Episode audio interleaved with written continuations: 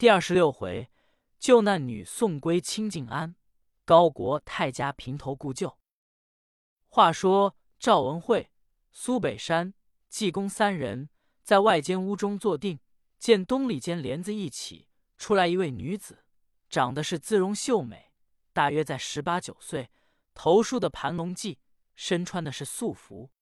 苏北山一见，便知她是个良户人家之女。一问女子的出身来历，那女子现出一种愁容，就把卖身葬父、后为奸人拐卖、误入烟花巷的事，由头至尾细述了一遍。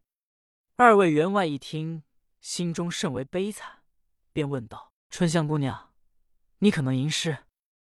尹春香说：“我粗通文理，略知一二。”赵员外说：“你既能如此，可以作两首诗。”如感怀绝句，我看看。赵员外方才见那诗句，疑惑不是春香自己写的，故此要当面试试他的文理。那尹春香并不加思索，提笔就写：“教坊脂粉洗铅华，一片闲心对落花。就曲听来犹有恨，故国归去却无家。云环半晚林庄静，两泪空流湿风沙。安得江州白丝马？”尊前重与素琵琶，写完了，递与苏赵二人观看，连记工具是赞美。可惜这样的高才，这样的人品，坠落在烟花院中，甚是可惨，甚是可叹。正在叹息之间，又见尹春香又做了一首七律诗，上写的是：“骨肉伤残事业荒，一生何忍入为娼？替垂玉署辞官社，不促金莲入教坊。”对镜自怜倾国色，向人差雪倚门妆。春来雨露深如海，嫁得刘郎胜软郎。济公将诗看完，连声说好。赵文慧说：“来来，我做一首七绝。”保姆取过文房四宝，赵文慧不加思索，提笔一挥而就，上写：“误入勾栏喜气生，幸逢春香在院中。果然芳容似西子。”清虚恰我我恰清，苏北山也是信口做了一首绝句诗，上写的是：“红包集漫观十方，天下风流尽春香。一月论看三十日，花因笑我太轻狂。”济公说：“我也有一首诗。”便说道：“今天至此甚开怀。”尹春香听说，师傅，你老人家修道的人。叫我做什么？济公说：“快快解开香罗带，赠与贫僧捆破鞋。”众人听了，连声大笑。和尚说：“二位员外可以做一件功德事。”苏北山间，尹春香，你愿意把婆家，还是怎么样？尹春香说：“但能有好善之人救我出这火坑，我情愿出家做一小尼。我尹氏。”知门三代感恩不浅。苏员外问宝儿要多少身价？宝儿说：“我花费了三百五十两之多，还不算他在我家来这两月日用吃穿。”苏北山说：“好办。”赵文慧说：“苏兄，这件事你对我做吧，我花五百两把他救出，送在城隍山上清真老尼姑那清净庵中，叫他照应他也好。”吩咐家人立刻取了五百两银，交与宝，叫家人顾教，把春香送往尼安。春香一听，连忙给三位叩头，求三人亲自护送。济公说：“很好，我三人先走，前头在那里等你。”家人照明等候跟轿。济公三人出了勾栏院，一直奔城隍山而来。和尚信口说道：“行善之人有善缘。”作恶之人天不容，贫僧前来渡愚蒙，只怕令人不心松。罗汉正往前走，只听上面有人喊叫说：“济公，你老人家可来了！我连到灵隐寺去了三次，并未见着。今日你老人家可来了。”说着，跑到面前，双膝跪下，向上叩头。济公一看，是一个六十以外年纪老者，头戴四棱巾。身披土色钢模，腰间束丝绕，白袜云鞋，五官倒也纯正。书中交代，来者这个人是怎么一段缘故呢？只因城隍山有一位老尼姑，名叫清真，她娘家有一位侄女，名叫陆素贞，配夫高国泰，原籍余杭县城里南门内儒林街住家。那个高国泰本来家中甚有钱，后来他只知道念书，不懂得营运，家中过得一贫如洗，只剩他夫妻二人，上无片瓦。遮身，下无立足之地，日无隔宿之粮，柴无一把，米无一粒。陆氏娘子可就说：“你我夫妻莫非戴手作弊不成？”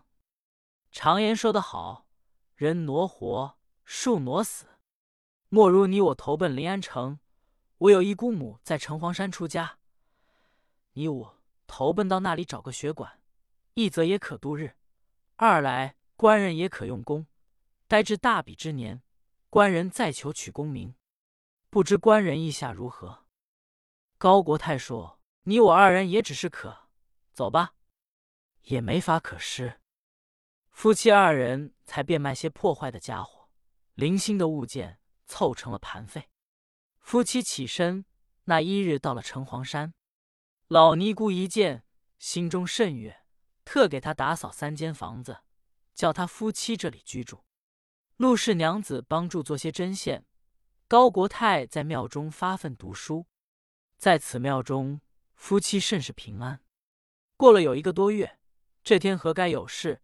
老尼姑有一个大徒弟，名叫慧信，看高国泰是玉堂人物，文质彬彬，满腹经纶，文雅秀士，品貌端方，两个人常时在一处高谈雄辩。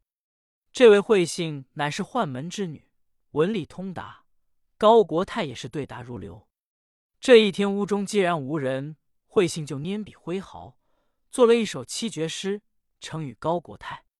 高国泰接在手中一看，上面写的是：“身在白衣大士前，不求西渡不求仙，但求一点阳之水，洒在人间并蒂莲。”高国泰一看，颜色改变，说：“少师傅。”不必如是。人生世上，男女只因片刻欢愉，坏一生名节，遗臭万年，被人耻笑。况且这乃是佛门善地，岂可污秽？慧心一听此言，便面红耳赤，径自去了。从此，慧信再见高国泰，自知羞耻，急忙奔避。国泰也知多不便之处，便求老师傅。在山下找两间房子，我夫妻搬在山下居住。庙中多有不便，老尼没法，就在山下给找了三间屋子，单门独院，是周半城周员外的房子。周员外问老尼：“什么人住？”老尼说：“是我一个亲戚，由余杭县来，在庙中居住。是我那侄女，就是他夫妻两人。我这内侄续姓高，名叫国泰。”他是念书的人，他因住在庙中多有不便，故此要找房住。周半成说：“明天你把高国泰带来，我看看。”老尼次日把国泰带去见房东。周员外一看高国泰举止端方，文文雅雅，欲有新周他。初次相见，又恐高国泰不受，自己又觉鲁莽，暗中吩咐家人：高国泰房前如有拖欠。不许催讨，这是周员外一分恻隐之心。果是他夫妻搬下山来，国泰以卖卜为生，得一百吃一百，得二百吃二百，夫妻度日甚为窘困。不知不觉已是半年六个月的房钱尚未交过。这日何该有事，收房租的家人告假，就托伙计代收房租。伙计不知细情。把房租折子一查，只有高国泰欠房租六个月。他就想，高国泰像长三头，肩生六臂，头顶着脚，踏着人家的产业，不给房租。我去找他去。那家人到国泰门首叫门，里面陆氏问道：“什么人叫门？”那家人说：“是周宅来取房租的。”陆氏说：“我家先生不在家，回来告诉他爸。”家人说：“人不在家，钱也不在家吗？六个月都不在家吗？住人家的房子，你们头顶着，脚踏着，不给钱，挨便挨过去，就算完了。”陆氏说：“带我家先生回来，给送钱去罢。”家人说：“不用送，我们在口外头修理房屋，把街门借与我们使罢。”家人就把街门扛走了。至晚，高国泰回来，一见街门没有，便问陆氏。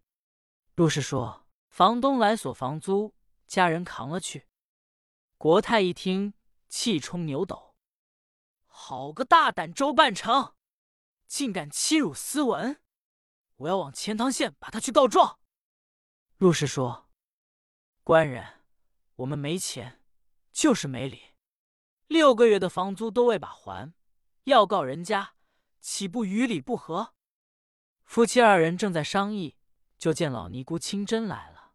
见他夫妻正在交烦，老尼一问，陆氏便把取房租、扛门之故说了一遍。老尼说：“先生不要在外面住了，仍是回我庙内去吧。在外面找钱甚难。先生指着算卦，如今天一天卖了三件假。”三天卖不了一件真，先生口太直，不必在外面了，就叫陆氏收拾收拾。老尼代交房子，同他夫妻仍回城隍山。哪想到他夫妻到庙住两天，那天一早，国泰不言而去，临走给陆氏三张字简。陆氏一看，吓得魂飞魄散，不知因何缘故。且看下回再解。